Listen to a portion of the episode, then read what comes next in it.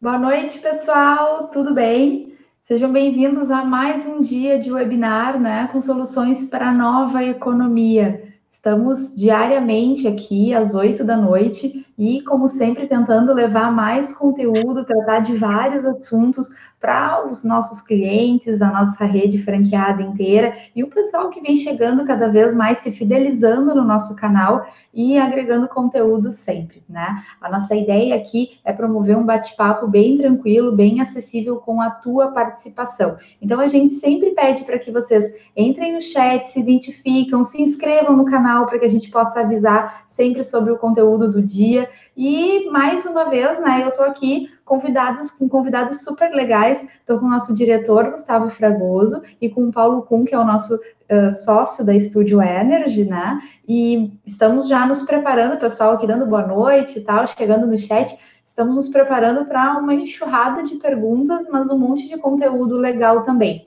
Hoje a gente vai tratar sobre energia solar, mas no segmento agro. Então, assim, esse webinar está sempre na nossa playlist lá no canal do Grupo Estúdio. Conhece alguém que tem relação no meio do agronegócio, tem interesse em atuar nesse segmento? É um bom material para ouvir no segundo momento, para rever. E, claro, não esqueçam que a gente tem lá o dúvidas arroba Grupo Estúdio, caso fique alguma dúvida no futuro, tá bem? Então, vou dar boa noite para os nossos convidados. Gustavo, Paulo, tudo bem? Boa noite, tudo bom, Juliana? Tudo bom, Paulo? Boa noite, pessoal. É um prazer estar aqui com vocês de novo. É, a gente fica muito feliz em levar cada vez é, mais conteúdo e conhecimento para todo, todos os nossos, toda a nossa rede de clientes, franqueados é, é e todas as 160 mil pessoas que a gente tem conectadas a, ao nosso negócio. É, e é um prazer ter todo mundo aí. Boa noite, Ju. Boa noite, Gustavo. Boa noite para a audiência. Eu já vou começar e dar andamento no assunto e começar parecido como eu comecei os outros webinars aí, perguntando para a audiência quem é que aí gosta de pagar conta de energia elétrica. Eu, particularmente, sempre reitero que não gosto de pagar, não gosto de pagar energia e duvido que alguém que esteja nos assistindo vai dizer que gosta. Uh, só que muitas vezes não se percebe ao longo do tempo o quanto se gasta e o quão é relevante esse peso desse custo que faz parte das nossas vidas, né? Uh, mas o grupo de incomodados com esse custo vem aumentando dia a dia e com muita força no campo, uh, no agronegócio. Eu, eu gostaria de lembrar que a necessidade por energia elétrica ela é, uma, ela é um, um fato que vai nos acompanhar e cada vez mais ao longo uh, de toda a vida, seja da nossa vida como indivíduos, como empresas, ou como produtor rural, né, já que esse é o tópico do webinar de hoje. Eu sou eu sou formado em administração de empresas e economia e especializado em energias renováveis pela Universidade Técnica de Delft na Holanda. E uma coisa que ficou muito clara para mim ao longo de toda a minha formação, em específica na área de energias renováveis, é que uh, todos os países desenvolvidos possuem uma excelente disponibilidade e muito importante estabilidade na infraestrutura de, de energia. Hoje a gente vai falar sobre a questão da energia, especificamente na administração rural. Então, falando assim, uh, rapidamente sobre, sobre o que, que é administração em si, né? Uh, e eu sou formado nessa, nesse campo, então fica bem fácil da gente abordar e, e, e dizer que é nada mais é do que a atividade de planejar, de organizar, coordenar e controlar tarefas buscando atingir uma meta, né? Que no caso de uma empresa, e eu vou assumir é, o tópico do webinar de hoje, o produtor rural, a, a propriedade rural que, que, né, que está dentro da, da cadeia produtiva do agronegócio, como uma empresa e que visa buscar o lucro. Para buscar o lucro, a gente pode atuar em cima de duas variáveis, né? Ou a gente atua em cima da variável de receita, então mantém o custo estável e atua em cima da receita para aumentar o lucro, ou a gente atua em cima da variável de despesa, mantendo-se a receita estável ou aumentando ela, a gente reduz a despesa para aumentar o lucro. Quando a gente fala em, em adotar energia solar e aplicação dela no agronegócio, a gente está falando em atuar em cima de um controle de despesas, né, que tem um peso tão relevante quanto atuar em cima das receitas. E, inclusive, na maior parte das vezes, a gente tem mais, uh, mais capacidade de controle para atuar em cima das despesas do que em cima das receitas. Eu gosto de, gosto de trazer também, continuando o exemplo da, do, de, uma, de uma entidade que está ganhando relevância no mundo, que se chama Breakthrough Energy, que é liderada por, por personalidades como Bill Gates da Microsoft, Jack Ma da Alibaba, George Soros, que é um dos maiores investidores do mundo, Jeff Bezos da Amazon. Um, e essa iniciativa ela tem uh, o objetivo de promover debates e, e estimular a criação de soluções para grandes problemas da humanidade. E, e ela aponta entre os, os, os, grandes temas em discussão no mundo hoje, um dos seus temas prioritários, o desafio de produzir alimentos uh, suficientes né, para a crescente necessidade do planeta, sem que isso uh, traga impactos climáticos. E esse, aliás, é um tema que é recorrente nas Nações Unidas também, uh, porque atualmente Uh, mais ou menos um quarto da, do total das emissões de carbono e gases de efeito estufa estão associadas diretamente com a tarefa de alimentar os cerca de 7 bilhões de habitantes no planeta. E em 2050 se prevê que esse número aumente para algo em torno de 9 a 10 bilhões de bocas para alimentar no mundo. Esse desafio, ele também é uma oportunidade, né, para transformar a atividade agrícola, pecuária, um, buscando maneiras aí mais eficientes, né, e produtivas de alimentar essas pessoas sem que isso traga um impacto para o ambiente. Um, é, é, a possibilidade dos produtores rurais incorporarem a geração de energia e usar a, a fonte solar para isso um, faz muito sentido, porque a energia solar, dentre as opções de, de autogeração do, do, do consumidor produzir a própria energia, é a mais viável economicamente. E ela está alinhada uh, com as soluções propostas uh, para o tema relacionado ao agronegócio. E tem alguns motivos para isso. É, um deles é, que ela pode ser captada virtualmente em qualquer lugar que tenha sol. Um, as propriedades rurais, em especial, elas geralmente não possuem restrição de área para ser aproveitado. Isso é importante quando a gente fala em energia solar e o aproveitamento de, de da maior área possível. Uh, a, a, energia, as, as estruturas de geração, mesmo assim, elas podem ser, mesmo que exista área para utilizar, elas ainda assim podem ser integradas a construções que já são existentes.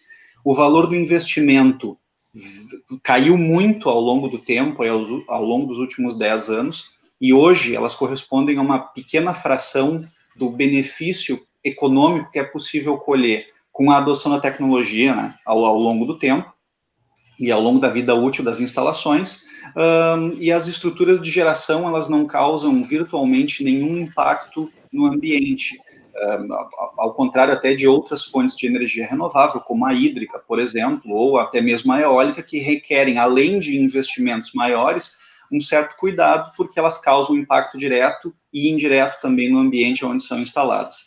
E a fonte solar, ela é limpa, de graça e é inesgotável. Né? E o Brasil, em especial, é um país que possui condições praticamente perfeitas para a utilização dessa fonte de energia. A gente está falando aqui no agronegócio e na possibilidade do produtor rural produzir a, próxima, a, a própria energia. Né? E eu também aí gostaria de relembrar que esse é um tema que hoje é regulado no Brasil pela Resolução Normativa 482 de 2012, que permite ao consumidor gerar a própria energia e cria-se aí uma oportunidade para inovação tecnológica, para a economia financeira, para a melhoria da consciência socioambiental e da autossustentabilidade. E, e junto essa norma criou o sistema de compensação de energia elétrica, que nada mais é o, a criação de um sistema de créditos para quando o produtor, o consumidor produtor de energia, ele gera mais energia do que consome. Então, as estruturas de geração é, foram regulamentadas, elas são divididas hoje em dois tamanhos, que são estruturas que vão até 75 kW-pico de potência, que são enquadradas em microgeração. Para ter uma ideia, é, mais ou menos para atender aí consumidores que na área rural gastam até em torno de 6 mil reais de contas mês, esse número é um pouco diferente do consumidor urbano, porque a tarifa nos centros urbanos é um pouco mais elevada do que no campo, então o produtor rural que gasta até em torno de 6 mil reais por mês vai ser atendido por uma estrutura de até 75 kW pico, que dá mais ou menos umas 200 placas solares. Acima de 75 kW pico até 5 MW, a gente já cai na mini geração de energia. Um, essa norma teve uma atualização em 2015, a RN 687, que ela incrementou sensivelmente a atratividade da geração distribuída, a possibilidade do consumidor produzir a própria energia, e aumentando o tempo que esses créditos eles podem ser usados, de 36 para 60 meses. Uh, ela, ela, também um, determinou regras para a geração remota, que é quando um consumidor que tem várias unidades consumidoras no seu nome dentro da mesma área de concessão de uma distribuidora, ele pode gerar energia em uma das unidades consumidoras e compensar esses créditos em uma ou mais unidades consumidoras que lhe pertencem. Então, essas regras foram definidas. Outra melhoria foi a regulamentação da geração compartilhada, onde diversos titulares diferentes, nesse caso, eles podem compartilhar a geração de estrutura de uma, a geração de uma única estrutura, e isso que se chama de geração compartilhada. E, por fim, outra melhoria bastante relevante foi a simplificação da burocracia, a diminuição dos, dos prazos de análise das concessionárias para aquelas instalações que são um grid, como a gente chama, ou conectadas à rede de, de distribuição. Então, a geração distribuída, a energia solar em especial, chama atenção por vários motivos, né? Um deles que é a convergência, então, da questão econômica com a sustentabilidade, porque, afinal de contas, só faz sentido haver um investimento numa fonte renovável de energia quando existe uh, um retorno financeiro para isso. É muito, faz muito mais sentido investir dessa maneira do que, do que por simples idealismo, pelo menos né, para a maior parte dos consumidores. E por isso que a gente está vendo hoje essa, esse aumento de interesse, essa toda essa está tendo toda essa visibilidade na geração distribuída, com ênfase na solar no Brasil, porque a fonte renovável finalmente está fazendo sentido tanto do ponto de vista uh, econômico quanto do ponto de vista social. E isso ainda faz mais sentido num país como o Brasil, onde a gente relembra que nada leva a crer não existe nenhuma perspectiva de que os preços das, das tarifas vão ser reduzidos ou o nível de serviço das concessionárias vai melhorar. Um, recentemente, a Confederação Nacional da Indústria, no processo eleitoral do ano passado, é, elaborou um documento e fez um levantamento que aponta que o Brasil paga a sexta tarifa de energia mais cara do mundo. Né? E, de acordo com a própria Agência Nacional de Energia Elétrica, a ANEEL, a, a, inflação energética no Brasil nos últimos cinco anos foi de 12% ao ano, que é o dobro do IPCA, que é a inflação oficial de mercado do país. E é mais assustador ainda quando a gente realiza que, embora o consumo de energia no Brasil nos últimos 10 anos tenha subido 20%, a receita das concessionárias que prestam esse péssimo serviço para os consumidores subiu mais de 90%. É, e para empacotar, alinhado a tudo isso, uh, o World Energy Outlook, que é um estudo da Agência Internacional de Energia, é, aponta que a gente tem mais ou menos um século ainda de uso de combustíveis fósseis. Tem expectativa da, da Agência Internacional de Energia, que cuida de todas as fontes de energia, então ela não tem uma predileção ou nenhuma, nenhuma ideologia ou idealismo ligado às fontes renováveis, eles simplesmente levantam esses dados e apuram informações. A gente tem aí 50 e um pouco mais de 50 anos de petróleo, 53 anos de petróleo, uh, mais ou menos esse mesmo tempo de uso de gás natural e um pouco mais de 100 anos de uso de carvão. Então, assim, ao longo dos últimos 200 anos de exploração de fontes fósseis, a gente já vai ter extinguido essas fontes dentro desse prazo para frente. E sabendo de todas essas informações, né, fica bastante claro que uh, no longo prazo existe uma tendência de que os consumidores fiquem responsáveis pela produção da própria energia, da, da, da questão da autossustentabilidade energética. Né, e com, com, com, justamente o uso da, das fontes alternativas de energia, e com ênfase na solar, porque ela é, pelos motivos que eu apontei, a mais uh, viável economicamente. E o setor do agronegócio, especificamente, é um dos grandes vetores desse crescimento, porque, de certa forma, ele já está habituado né, a algum nível de independência na geração de energia para atender às suas, às suas necessidades. Bom, foi... É isso, legal. Esses uh, dados assustam, preocupam e não é à toa que sempre que a gente finaliza o webinar da Studio Energy, é, a nossa caixa de e-mail lá do dúvidas@grupo, nossa, tem uma lista lá de e-mails novos com um monte de dúvida, querendo saber sobre a rede, querendo saber questões técnicas, enfim. Então, é, é super legal essa interação que está havendo. A gente convida todos a interagir conosco também aqui no, no chat, no e-mail no segundo momento, entrando em contato conosco por telefone, enfim.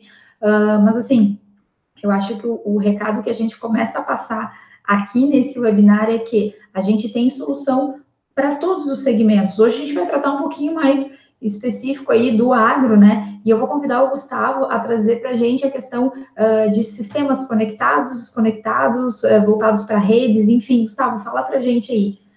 Então, perfeito. É, justamente, eu, o, o, Paulo comentou bastante sobre a questão da energia é, solar hoje como uma grande estratégia de negócio. A gente, precisa, a gente precisa avaliar que o produtor rural hoje, já há muito tempo, ele é um, um grande empreendedor, empresário que precisa é, ter as melhores ferramentas de gestão para o seu negócio. É, e a gente sabe também que o Brasil hoje é a principal aposta para o crescimento econômico do Brasil é, continua sendo o agronegócio dentro disso. Não é à toa que, em razão disso, o agrotech, que são as startups, os negócios desenvolvidos voltados para o agronegócio, é o segundo tópico mais debatido dentro das, do mundo de startups é, no mundo inteiro, na verdade. Né? Hoje no Brasil, por exemplo, a gente tem mais de 500 startups voltadas para o agronegócio, tentando buscar soluções é, diferentes, né, disruptivas, para poder melhorar a eficiência é, deste meio. Então, 2017, aí, a agropecuária ela, ela, ela, atingiu mais de 560 bilhões de reais de renda. Então, a gente já está falando de valores é, é que, que, que são possíveis de serem cada vez mais otimizados. A gente seguir nessa linha de tecnologia, a gente sabe que em 2013 um bom tempo atrás, a gente já teve o nosso primeiro unicórnio do mercado, que foi a The Climate Corporation, que é, é, é uma startup que, que prevê mudanças climáticas e consegue medir e controlar o impacto disso na plantação. Então, ela gera eficiência para aquela é, para o agricultor. É, uma startup unicórnio é quando ela começa, ela é vendida ou, começa a valer um bilhão é, de reais, então a gente vê aí que já tem uma grande movimentação do mercado. Eu trouxe uma imagem bem interessante aqui, eu vou, eu vou compartilhar com vocês, deixa eu abrir aqui. Que para mim essa imagem ela retrata um pouco o nosso, nosso é, é, gestor do agronegócio do futuro e nem do futuro, né? Já é do presente. É, é, é essa ideia da gente estar tá conectado, da gente ter um, uma internet das coisas, uma conexão, é, dentro do sistema do agronegócio, ela, ela é fundamental para que a gente possa ter cada vez mais eficiência. É, e em função disso, eu trouxe aqui no Brasil, por exemplo, três startups que elas, elas vêm se, ela vem despontando hoje no mercado, que uma é a MGov, que ela utiliza de SMS para informar os agricultores sobre mudanças meteorológicas e tudo mais. A gente tem a Horus, que trabalha com sensores climáticos. Tem Strider, que teve, através do satélite, ela consegue mapear o campo e automatizar é, é, é, o uso de defensivos agrícolas. Essas três é, startups elas tiveram aporte, uma delas inclusive teve um apoio aí do, do da própria fundação do Bill Gates, é, que, que o Paulo tinha comentado agora há pouco, que está preocupado com o meio ambiente. E a imagem que eu, que eu acho bem interessante, né, se a gente fala de agronegócio, é a próprio, o próprio drone da Horus, que é um, uma coisa super tecnológica, consegue mapear o campo e prever uma série de coisas, e que vem hoje mostrando como a importância de estar conectado, a importância da tecnologia e de buscar maneiras diferentes é, para conseguir otimizar e melhorar é, o seu negócio. É, quando a gente fala um pouco mais sobre é, é, a questão da energia solar em si, a gente tem um dos grandes problemas hoje dentro do agronegócio, que é a questão da, da é, rede de energia elétrica dentro de um, de um campo aí, de, de uma imensidão de campo e da necessidade, às vezes, de levar energia para determinados pontos. Que, por sua vez, se a gente precisar, eu trouxe aqui uma, uma imagem bacana aqui, se a gente precisar é, é levar a energia para aquele determinado ponto, para ativar um, um, uma ferramenta, algo necessário para operar hoje dentro do processo agrícola, é, muitas vezes é muito custoso para o agricultor criar toda essa rede. Custa muito caro criar uma rede é, é de energia, ampliar uma rede de energia para poder levar é, é, energia elétrica para determinados pontos. Então, se a gente falar de energia solar, por exemplo, ela nos permite ser mais flexível nesse, nesse conceito. Se eu pegar, por exemplo, hoje um conceito mais tradicional de energia solar, é, que é o que mais se fala, a gente tem o painel elétrico conectado à rede elétrica, e assim a gente vai criando um sistema de créditos. Mas se a gente começar, que é o que se chama no mercado hoje como on-grid, né? E se a gente fala hoje, dentro do campo, uma grande opção que tem dentro desse desenho é operar num sistema que se chama de off-grid. Eu trouxe uma imagem que ilustra muito bem isso. Basicamente, esse sistema funciona o seguinte: eu vou ter é, é, eu tenho a necessidade de ter energia em determinados pontos do meu campo. Muitas vezes eu, eu tenho a possibilidade, inclusive, até de, de movimentar essa, esse, esse processo, esse projeto em si, para quando eu tenho uma migração de um campo para outro, uma, uma troca em si. É, mas dentro deste conceito do off-grid, eu vou ter hoje os painéis solares capturando essa energia, abastecendo, armazenando essa energia em bancos de baterias, para que na, no período da noite eu consiga, por exemplo, é, é, utilizar, ter sempre energia elétrica dentro do, do, do, meu, do meu processo ali, e eu vou criar pequenos polos de energia solar para que eu possa abastecer o meu campo, abastecer determinadas máquinas. Né? É, o legal disso, se a gente pegar isso como exemplo hoje, isso já acontece em vários segmentos, já acontece em outros negócios e que é super efetivo. Eu trouxe dois, dois exemplos legais. Né? Um exemplo é, é o nosso o parquímetro. Aqui em Porto Alegre, é, por exemplo, se, se, é, todos os parquímetros de Porto Alegre foram operados agora com uma, um autoabastecimento através de energia solar.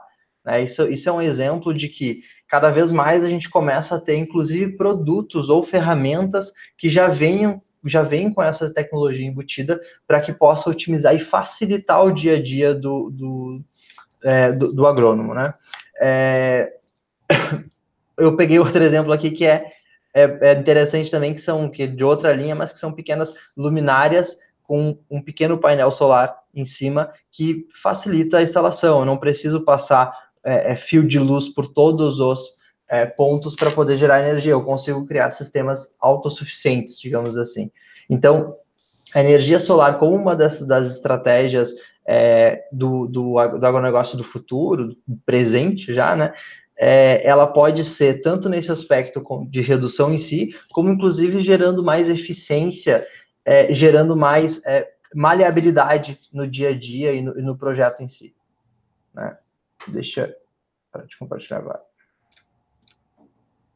Mas é isso, né, Paulinho? É isso aí. O, o é, completou bem, né, o que, o que a gente falou aí na introdução, que é já esse, esse hábito, esse costume que, que o pessoal do, do, do campo, vamos, vamos, dizer assim, tem de, de atuar, de certa forma, de, com certa independência da, uh, do grid, né, da rede da, da concessionária de energia. Uh, mesmo assim, tem, tem muitas propriedades rurais que são conectadas às redes das distribuidoras.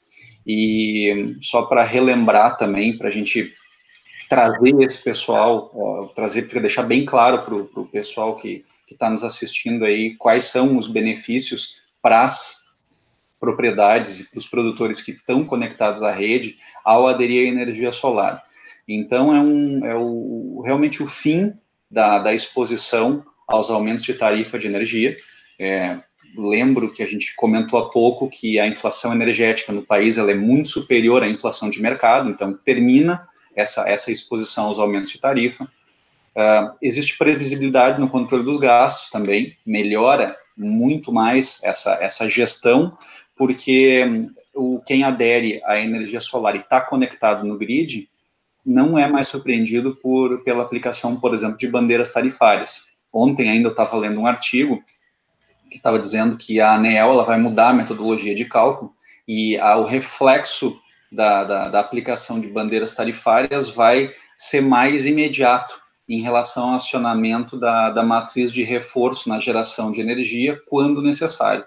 É, Para quem não sabe exatamente como funciona o sistema de bandeiras, ele é acionado cada vez que a matriz energética brasileira precisa contar com uma energia uh, termoelétrica, que é uma energia mais cara do que a, a nossa principal fonte no Brasil, que é a hidrelétrica, uh, para complementar e dar conta da demanda. Então, esse custo ele é repassado pela, pela, pela, pela distribuidora de energia, pela geradora, pela distribuidora, para o consumidor final. Por isso que existe o sistema de bandeiras tarifárias. E não só vai mudar a metodologia de aplicação da bandeira tarifária, como também as tarifas das bandeiras vão aumentar. E a tarifa da bandeira amarela, se eu não me engano, ela vai subir 50%.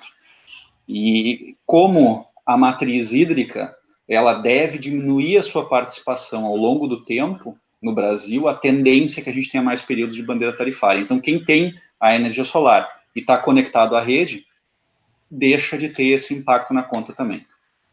A economia... E para o hoje também a gente tem uma série de, de benefícios é, de financiamento né, para o agronegócio, principalmente falando nesse, nesse quesito de, de ecologicamente correto, né, de sustentável. É, a gente tem alguns tipos de programas de, de financiamento que, que a taxa de juros para esse tipo de produto pa, começa a partir de 2,6% mais ou menos, que é baixíssima, né? Então é um ótimo incentivo para quem quer adquirir os painéis, né?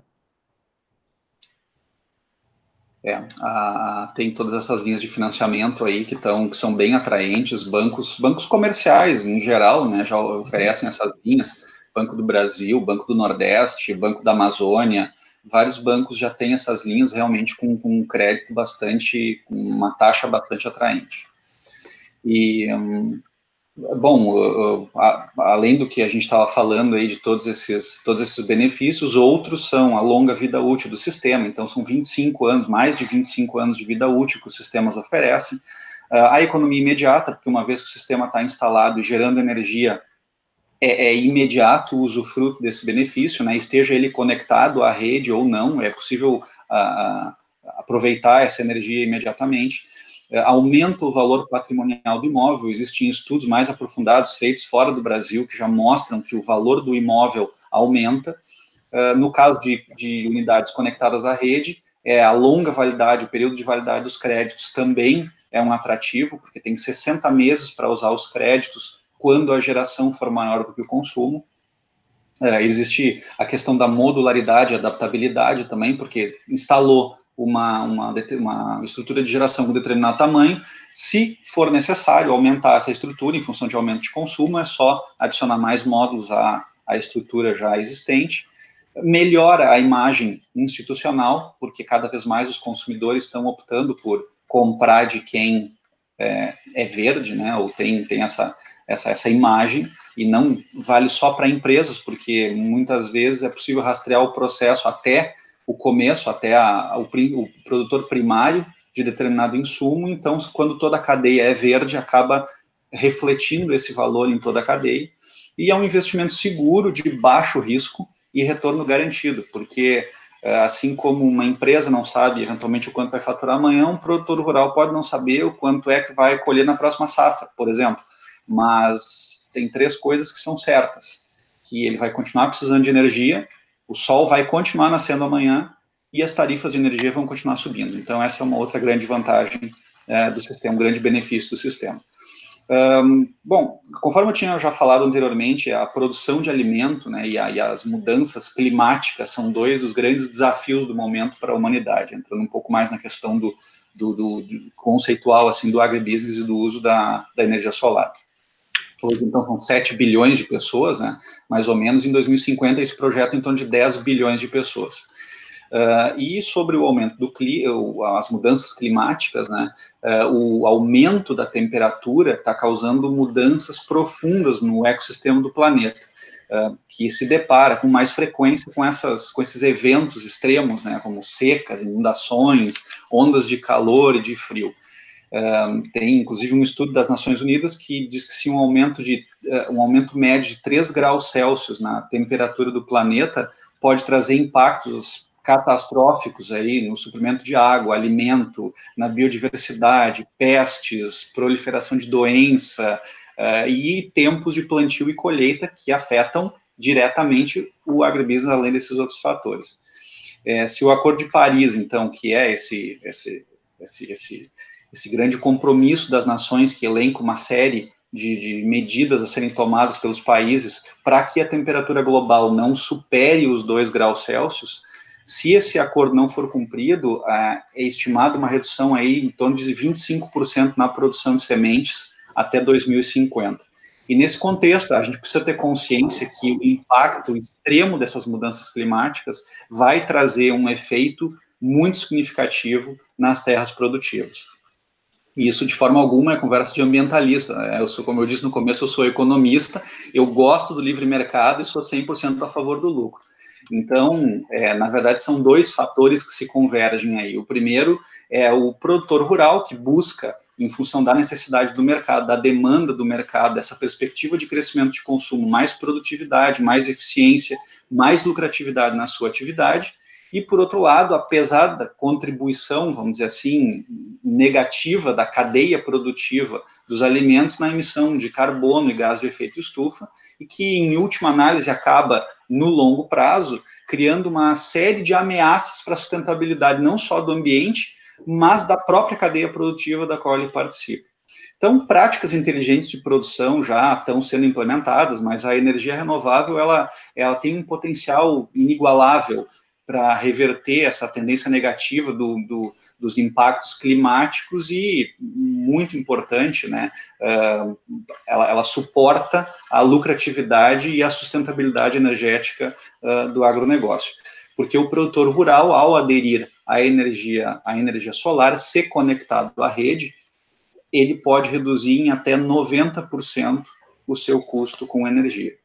E conforme ah, o, Gustavo estava apontando aí, né, para reiterar, ele se, ele, se ele já não for independente, ele se livra, uh, da, se ele já for independente, aliás, ele se livra da dependência de outras fontes de energia não renováveis que geram ainda algum tipo de custo para ele, como é o caso do carvão, da lenha, por exemplo, do óleo diesel, que é muito presente na agroindústria.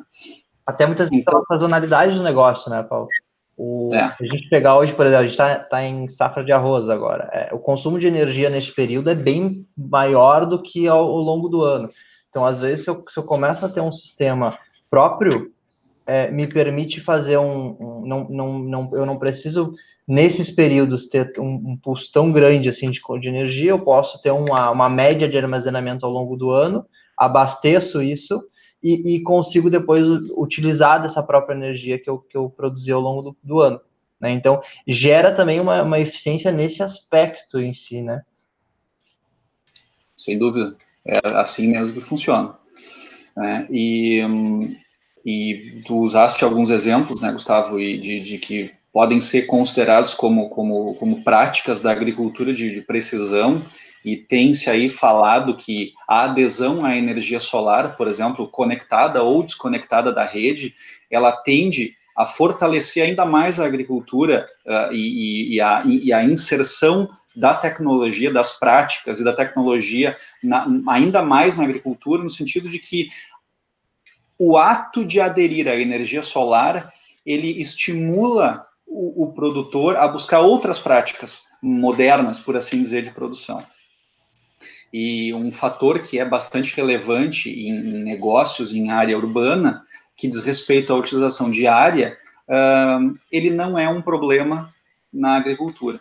Né? E, inclusive, um recente estudo da, da, da, FAPESP, a Fundação de Amparo à Pesquisa do Estado de São Paulo, uh, com o apoio da Scope, que é uma, uma agência ligada à Unesco para é um, como se fosse um comitê científico para pesquisa de problemas ligados a, ao meio ambiente, ele comprova esse estudo que a expansão do uso das terras para a implantação de fontes renováveis de energia, em especial a solar, não apenas não coloca em risco a produção de alimento, como pode, inclusive, ajudar no desenvolvimento da agricultura.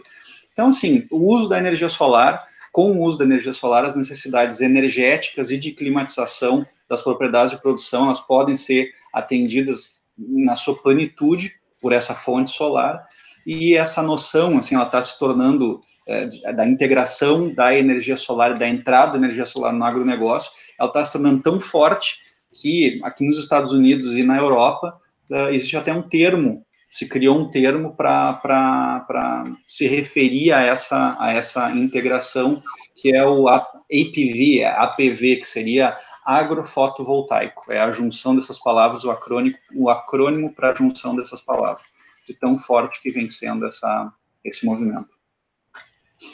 Muito legal. Deixa eu aproveitar, Paulinha, de fazer uma pergunta. A gente falou sobre sazonalidade, né? Isso no meio agro é uma preocupação contínua. A gente tem todas as questões de tempo, enfim. É, ainda assim, sabendo uh, dessa peculiaridade do segmento, é, a energia fotovoltaica ainda vale a pena para esse produtor, e eu estou falando aqui o pequeno, o médio e, e, o grande a gente sabe que sempre vai ser, porque vai ter vários tipos de culturas, enfim. É, agora, assim, numa análise bem ampla, bem geral, ainda assim, considerando a sazonalidade, é viável para esse produtor? Sem dúvida, Ju.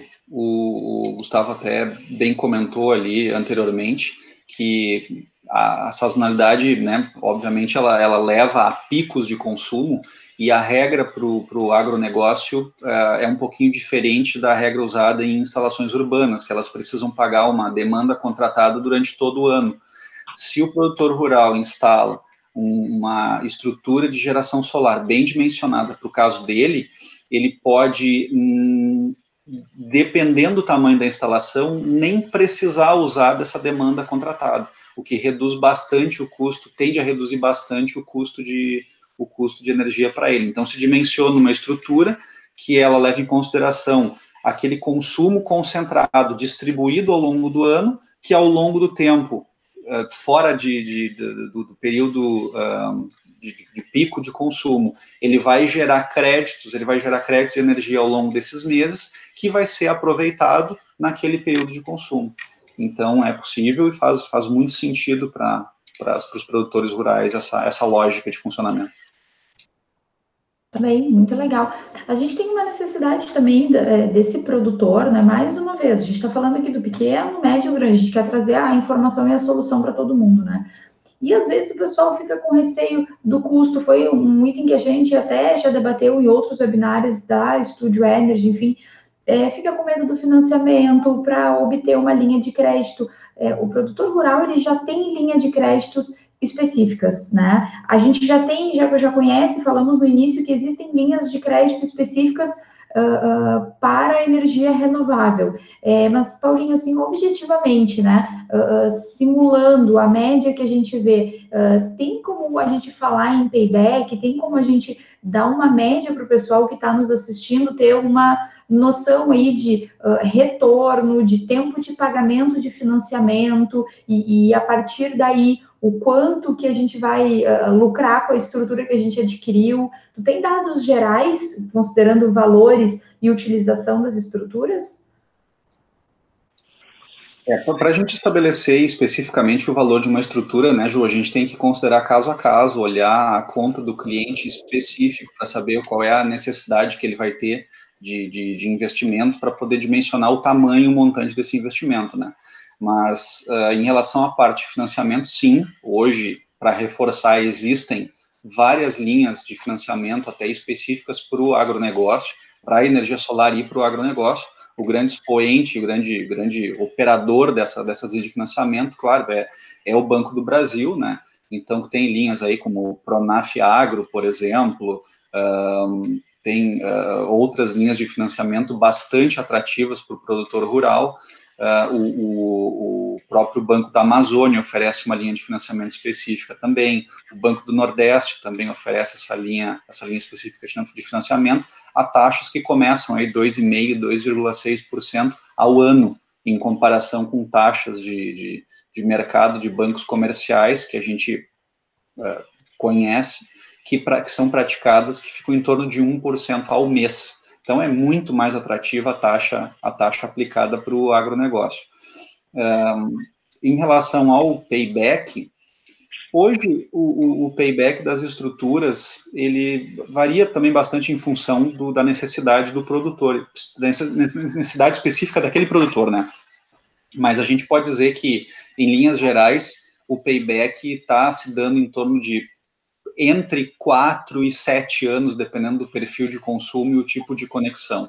Porque a, a, a, a quer dizer, o segmento rural, ele gosta de alguns incentivos, né, e que a outros setores não, não tem. Então, isso tem um impacto na tarifa também. Mesmo assim, o payback está sendo muito atrativo e, e girando mais ou menos aí de 4 a 7 anos. Tá bem, legal. Uh, vou perguntar para o Gustavo agora com relação ao grupo, né? Ele, como uh, diretor do grupo estúdio, acho que é interessante posicionar as pessoas sobre o trabalho que está sendo desenvolvido. E a gente tem lá toda uma questão socioambiental envolvida, mas tem também a questão de performance financeira, e que a gente viu aí em todos os exemplos que bate direto na, na conta final, né, para o empresário. Gustavo, qual é o público-alvo da Studio Energy e como é que a gente está uh, visando atuar no mercado enquanto grupo, enquanto rede? Perfeito, Ju. É, então, é, foi importante colocar esse ponto. Assim, hoje, hoje o, o, o mundo todo está tá indo para uma linha ecologicamente correta, é, sustentável também, por uma preocupação que a gente tem pelo futuro é, da humanidade. Né? Mas quando a gente consegue alinhar isso com resultado financeiro, aí fica, fica uma matemática fantástica, porque eu não só consigo gerar é, dinheiro para, né, eu consigo ter, ter é, resultado financeiro em cima disso, como também eu consigo é, me preocupar e, e, e ajudar é, a humanidade dentro deste conceito. Então, a, a, ideia do Grupo Studio hoje, dentro do conceito de energia, é, é democratizar isso no, no, no, Brasil, né? A gente conseguir é, levar isso para todos os nossos clientes, tanto nosso, tanto pessoa jurídica quanto pessoa física. É, é, o agronegócio hoje é um dos nossos focos, porque a gente entende que é uma, uma área, um segmento que está é, precisando, está gritando por esse tipo de solução, tá? É, é, urgente essa necessidade, principalmente quando a gente fala que o Brasil hoje é, teve há pouco tempo, acho que ano passado semana teve uma, uma, grande discussão da ONU, porque a gente vai ter um, tem um aumento da população, a gente tem cada vez mais uma redução de áreas é, é, plantáveis, né? E então chega um desenho em que eu preciso que, que o agronegócio seja é, sustente o mundo inteiro e o Brasil é o, é o principal polo para que a maior capacidade de produção para isso. Então, levar o conceito de energia, é, é, levar a energia no aspecto do agronegócio, associar isso também, que aí eu repito, não é só para o agro, né? É para todos os negócios, para todos os segmentos de empresa, pessoa jurídica, pessoa física, para tudo. Então, é, isso é muito interessante. A gente entrou num meio, num modelo de negócio em que a gente envolve prestação de serviço com produto que é, é atrativo, é, é, é, legal, e a gente consegue facilmente demonstrar para o nosso cliente é, o valor que a gente consegue levar para ele, né, o benefício que a gente consegue levar para ele. Então, assim, é, como grupo, a, gente, a, nossa ideia é atender todo mundo, é democratizar isso. Obviamente, quando a gente fala de pessoa física, a gente já tem uma série de, de, de limitadores ali é, internos que nós estipulamos, mas é, no agronegócio a gente está, é, é, a gente entende que é uma demanda que tá, o agricultor está tá gritando por essa necessidade. Tá bem, legal. Então a gente tem uma ampla é, é forma de atuação aí com a Energy também. Uh, Paulinho, deixa eu te perguntar uma coisa. O Gerson, que é nosso colega lá do Agro, né, está trazendo a seguinte pergunta. É, se um produtor rural tiver um sistema de irrigação, por exemplo, um pivô central, né, é, conseguimos estimar o consumo energético do equipamento e utilizarmos a energia solar, ou seja, eu consigo direcionar o pico, né, que eu preciso uh, para determinado equipamento, para determinada área? Consegue. A gente consegue fazer essa estimativa e, inclusive, a gente está desenvolvendo um projeto para essa, essa, é uma das é uma, é uma das grandes aplicações da energia solar no agronegócio, não só no Brasil, mas em todo o mundo, né? Que é o uso da energia solar, a integração da, da, da estrutura de geração com os pivôs de irrigação. A gente está desenvolvendo um projeto para uma fazenda no Rio Grande do Sul, a Fazenda Fênix, é, que envolve uh, a irrigação e o fornecimento de energia e o desenvolvimento da autossuficiência energética para a sede da fazenda. e nós estimamos o consumo dos pivôs quando eles já não, quando eles já não estão conectados na rede e que a gente sabe daí então o, o consumo e os níveis uh, uh, de, de, demanda da rede para a gente poder fazer a estimativa, mas se a gente não tiver essas informações, a gente consegue sim estimar o consumo e fazer o dimensionamento de uma estrutura para atender aqueles pivôs. Uh, e, como eu estava dizendo, essa integração ela é bem comum, e não só de pivôs com estrutura de geração de energia solar, mas também, muitas vezes, com as, com as bombas, né? Se existe um poço artesiano que seja, que tenha uh, uh, água suficiente para atender um pivô com determinado porte, uh, as bombas elas podem ser alimentadas também pela energia solar através do uso de banco de baterias ou não. E essa é uma das, das, grandes, das grandes utilizações da energia solar no campo. E aproveitando o gancho, eu até vou mencionar algumas outras utilizações que são bem comuns e que se vê não só no Brasil, mas também ao redor do mundo, que é, até o Gustavo tinha comentado no, mais no início também, que é o uso de alguns equipamentos eletrônicos, né, e, e, entre eles estão sensores, por exemplo, que são alimentados por energia solar. Então, sensores que estão espalhados eventualmente pelo campo e que pode existir uma dificuldade de levar uma, uma, um fornecimento de energia elétrica, elétrica pela rede até aquele ponto de consumo. Então, sensores que estão espalhados pelo campo, por exemplo, para medir é, precipitações, para é, medir umidade do solo, é, câmeras câmeras de, de vídeo, né, uh, e também unidades de controle de, de, processo de alimentação animal. Então, o uso de sensores ligado à energia solar é uma coisa que está se tornando muito comum. Uh, um, um, outro, um outro, uma outra aplicação seria o uso da energia solar para alimentar cercas elétricas, né, abastecidas pela, pela, pela fonte solar. Outra aplicação também seria as estufas, a estufas solares, que se chama, que através da coleta de energia solar, então, elas mantêm o calor sob, sob controle para uso durante a noite e para ou em, em, dias nublados também, através da, da, utilização do banco de baterias, mas é uma aplicação que é bastante comum no, no agronegócio.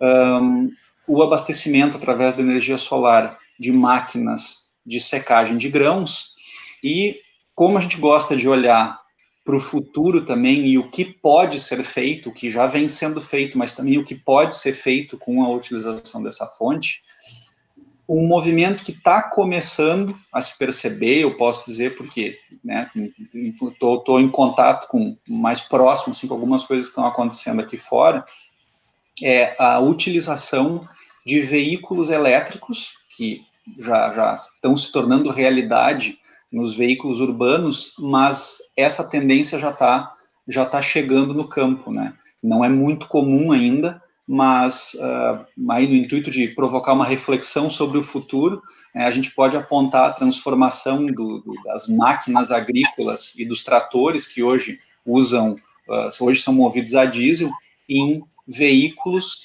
também movidos pela fonte elétrica.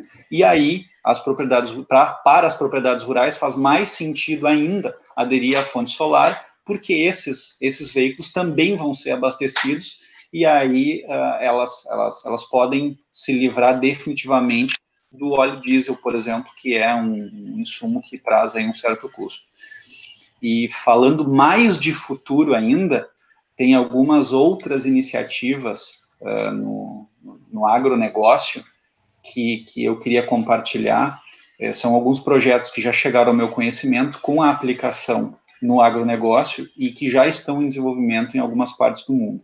E eu não tenho conhecimento de nenhum desses projetos no Brasil ainda, mas que eu sei que existe no mundo. Então, é, robôs, o uso de robôs solares, aí o Gustavo mencionou no começo também, mas tem um que está, está é, ficando muito famoso, que se chama Lady Bird, que é um robô australiano que ele caminha pelo campo, ele é capaz de, de, de enfrentar o, o, terreno, às vezes, que é, pode ser mais acidentado em propriedades rurais, ele caminha pelo campo coletando dados mais dos mais diversos sobre a propriedade informando em tempo real ao produtor né, sobre campo de plantio, sobre área problemática, ajudando no mapeamento de área, Uh, esse robô australiano faz esse tipo de coisa. Existem outros robôs também em desenvolvimento que eles trabalham, além de, de ajudar a fazer esse mapeamento, eles também atuam na, na, na agricultura de precisão, uh, identificando e uh, aplicando, fazendo aplicações de herbicida, por exemplo, são máquinas alimentadas por energia solar. É, então, a utilização de robôs é um dos, dos projetos em andamento que está se integrando com a energia solar para uso no campo. Um segundo é das fazendas verticais, e o Gustavo também comentou antes sobre áreas, a, a, muitas, muitos locais está tá acontecendo uma restrição de área para produção para produção agrícola. Então eu sei que, por exemplo, a Shell está investindo pesado num projeto para a construção de, de edifícios, literalmente edifícios, abastecidos integralmente com energia solar, uh, para instalação com locais, então, com essas restrições de área, muitas vezes restrição de acesso à água também, e que permitem economizar e dar sustentabilidade para produção para produção agrícola.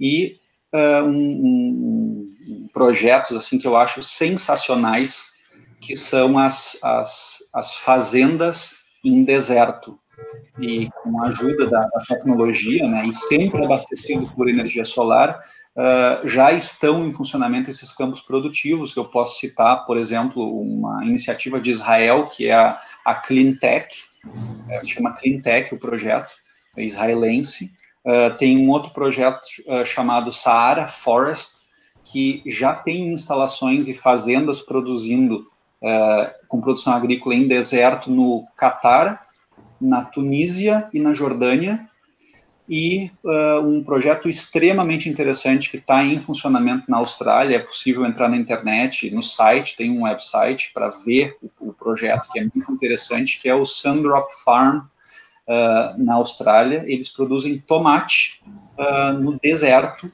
com água dessalinizada do mar. E todo o projeto abastecido com energia solar. Então, são coisas que, um, apontando para o futuro, a gente vê que a integração da energia solar com o agronegócio realmente é uma tendência e, e, e indissociável a fonte da, da, da, produção, da produção agrícola. Tá aí. Uh, a gente tem, uh, vou selecionar mais uma pergunta, tem outras aqui que a gente vai responder pelo dúvidas arroba grupo, né? Vou fazer uma última perguntinha aqui, Paulinho, bem objetiva, sobre uh, a questão de projeto, né? Projeto a gente precisa para fins de investimento, né? Para obter a linha de crédito, a gente precisa para se programar, dá para instalar, não dá, viabilidade, enfim. Agora sim, é, qual é efetivamente o tempo que demanda ah, desenvolver um projeto no agro, porque a gente tem que mapear terra, a gente tem que mapear uma série de questões, um, um, o tamanho é muito maior, né? A gente tem um, uma demanda muito maior aí. Qual é o tempo para desenvolver um projeto no agro? Vai, vai depender, claro, da, da, da, do caso a caso, né? E da complexidade de uma determinada instalação, da disponibilidade de área, das características da área. Mas a gente pode, pode dizer, afirmar com uma com boa segurança que desde o momento que o produtor, o empreendedor, ele decide investir na, na, numa estrutura de geração solar, o prazo, desde o momento que ele, que ele contrata a, o produto e o serviço, até o momento que, que esse equipamento vai estar gerando energia e funcionando, se a gente está falando de uma, de uma estrutura conectada à rede, vai variar em torno de três a seis meses. Esse é o, esse é o prazo médio de, de, de tempo para instalação, aprovação, é, conexão de uma, de uma estrutura de geração solar. E ela vai, vai, vai ser um período de até três meses, provavelmente não chega nem perto disso, entre dois e três meses, se for uma estrutura desconectada da rede de, de, de distribuição de energia. E eu estou falando de uma estrutura de geração off-grid, né, de, uma certa, de um certo porte, de uma certa complexidade. Se for uma estrutura mais simples, em até, em até 30 dias é possível executar um projeto de geração energética uh, de, de pequeno porte sem, sem problema algum. Tá aí, então. Muito obrigado. Bom, pessoal, a gente vai encerrando a transmissão por aqui, né? Agradeço mais uma vez a todas as unidades, nossos clientes, o pessoal que está batendo cartão aqui conosco todo dia, está nos acompanhando. Muito obrigado. Amanhã, preciso lembrá-los que a gente vai falar de um tema super legal, tá? A gente vai estar aqui para falar sobre patrimônio digital. Uh, então, assim, hoje em dia está se falando muito nisso, está se batendo, olha, tá, até brinquei com o pessoal, olha, quanto é que está valendo o meu Instagram hoje, né? Antes do webinar valia uma coisa, e agora? Já é patrimônio digital? Uh, brincadeiras à parte, tá, pessoal? Vai ser bem legal amanhã, acompanhe. Me despeço aqui dos nossos convidados, né? Agradecendo também a participação deles. Não esqueçam, fica lá o dúvidas arroba grupo estúdio. Peço que vocês se inscrevam no canal para acompanhar nossa pauta diariamente e receber os nossos alertas. E para qualquer questionamento, enfim, estamos disponíveis lá na sede de Porto Alegre, tá bom? Boa noite, boa noite, Gustavo, boa noite, Paulinho, até a próxima. Boa noite, tchau, pessoal.